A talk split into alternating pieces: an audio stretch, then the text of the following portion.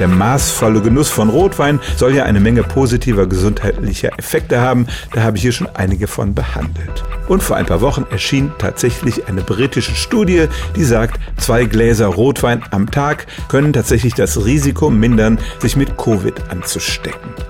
Die Studie analysierte Daten von fast einer halben Million Menschen in Großbritannien, allerdings vor allem alte Menschen, denn die Daten waren für einen anderen Zweck erhoben worden.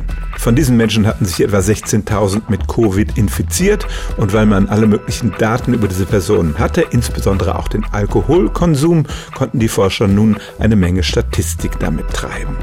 Generell kam dabei heraus, wie in vielen anderen Studien auch, übermäßiger Alkoholkonsum ist nicht gut für die Gesundheit. Er erhöht auch das Risiko, sich mit Covid anzustecken. Mäßiger Alkoholkonsum dagegen kann durchaus Vorteile bieten, allerdings gilt das nicht für alle Getränke.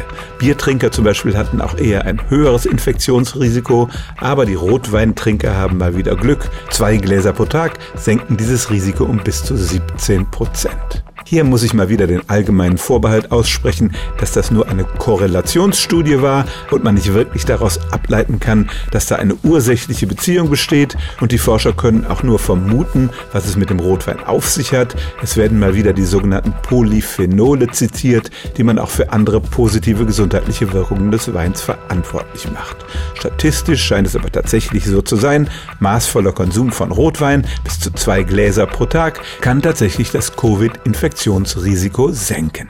Stellen auch Sie Ihre alltäglichste Frage unter stimmtz.radio1.de.